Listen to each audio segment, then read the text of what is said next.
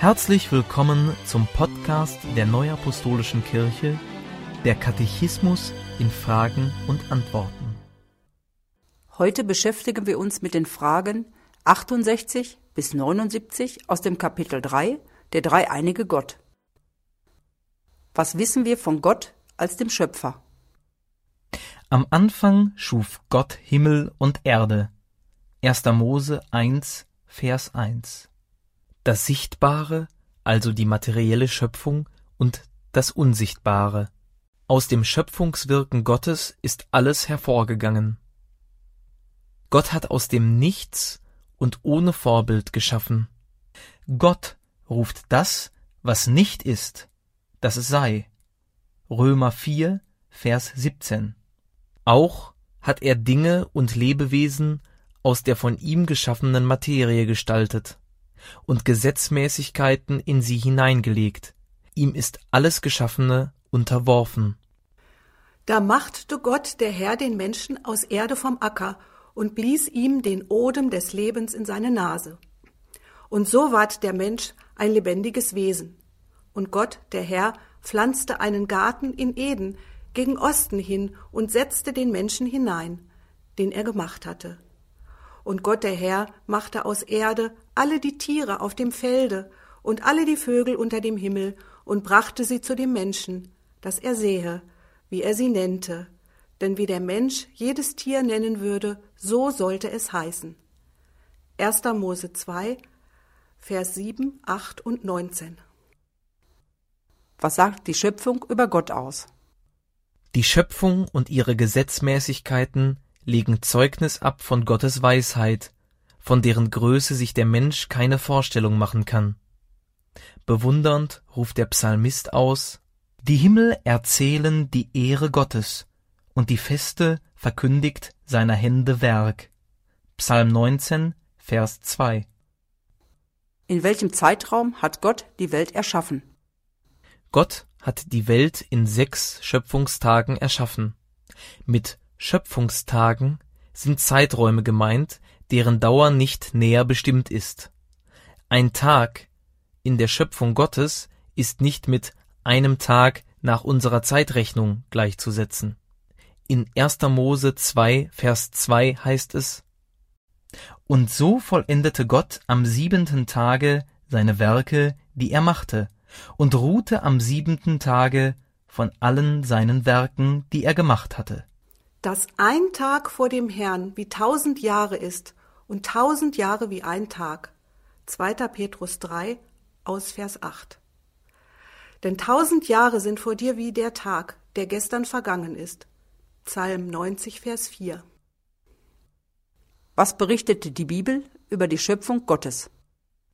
Die Bibel berichtet, dass auf Gottes Wort hin Himmel und Erde, das Licht, die Gestalt der Erde Sonne, Mond und Sterne, die Pflanzen und Tiere sowie der Mensch entstanden sind. Alles war sehr gut. Ist Schöpfung Gottes nur das, was der Mensch mit seinen Sinnen erfassen kann? Nein, es gibt auch eine unsichtbare Schöpfung Gottes. Ihre Geheimnisse entziehen sich, wie Gott selbst, menschlichem Forschen.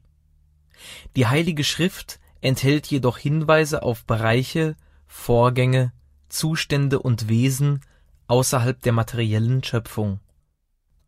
Was gehört zur unsichtbaren Schöpfung? Zur unsichtbaren Schöpfung gehören das Reich, in dem Gott thront, die Engel, die unsterbliche Seele des Menschen sowie das Reich des Todes. Gehört der Teufel zur unsichtbaren Schöpfung? Der Teufel war ursprünglich einer der Engel. Als solcher gehörte er zur unsichtbaren Schöpfung. Dieser Engel lehnte sich gegen Gott auf und wurde mit seinem Anhang wegen seines Ungehorsams, Neides und Lügens aus dem Himmel und der Gemeinschaft mit Gott geworfen. Denn Gott hat selbst die Engel, die gesündigt haben, nicht verschont, sondern hat sie in die Hölle gestoßen. 2. Petrus 2, Vers 4. Auch die Engel, die ihren himmlischen Rang nicht bewahrten, sondern ihre Behausung verließen, hat er für das Gericht des großen Tages festgehalten mit ewigen Banden in der Finsternis. Judas 6. Was sind Engel? Engel sind von Gott geschaffene geistige Wesen. Sie gehören zur unsichtbaren Schöpfung. Im Einzelfall können sie nach Gottes Willen für den Menschen sichtbar werden. Was ist Aufgabe der Engel? Aufgabe der Engel ist es, Gott anzubeten, seine Aufträge zu erfüllen und ihm dadurch zu dienen. Gottes Liebe zu den Menschen zeigt sich unter anderem darin, dass er Engel auch den Menschen dienen lässt. Dass insbesondere Kinder Engelschutz haben, kann aus Matthäus 18, Vers 10 geschlossen werden. Ich bin Raphael, einer von den sieben Engeln, die vor dem Herrn stehen. Denn nach Gottes Willen ist es geschehen, dass ich bei euch gewesen bin. Darum lobt und preist ihn. Tobias 12, Vers 15 und 18. Seht zu, dass ihr nicht einen von diesen Kleinen verachtet, denn ich sage euch, ihre Engel im Himmel sehen alle Zeit das Angesicht meines Vaters im Himmel. Matthäus 18, Vers 10. Sollen Engel angebetet werden? Nein, denn Engel werden immer nach dem Willen Gottes tätig. Deshalb kommt nicht ihnen Dank oder Verehrung zu, sondern allein Gott. Engel sind allesamt dienstbare Geister, ausgesandt zum Dienst, um derer willen, die das Heil ererben sollen. Hebräer 1, Vers 14. Warum soll man sich mit dem Unsichtbaren beschäftigen? Der Mensch ist eine Einheit aus Geist, Seele und Leib. Der Leib ist sterblich, gehört also zur sichtbaren Schöpfung Gottes. Seele und Geist sind unsterblich, gehören also zur unsichtbaren Schöpfung Gottes. Weil Seele und Geist auch nach dem Tod fortbestehen, ist es wichtig, sich mit dem Unsichtbaren zu beschäftigen. Die Haltung, die der Mensch auf Erden gegenüber Gott einnimmt, wird Auswirkungen auf das Sein in der jenseitigen Welt haben.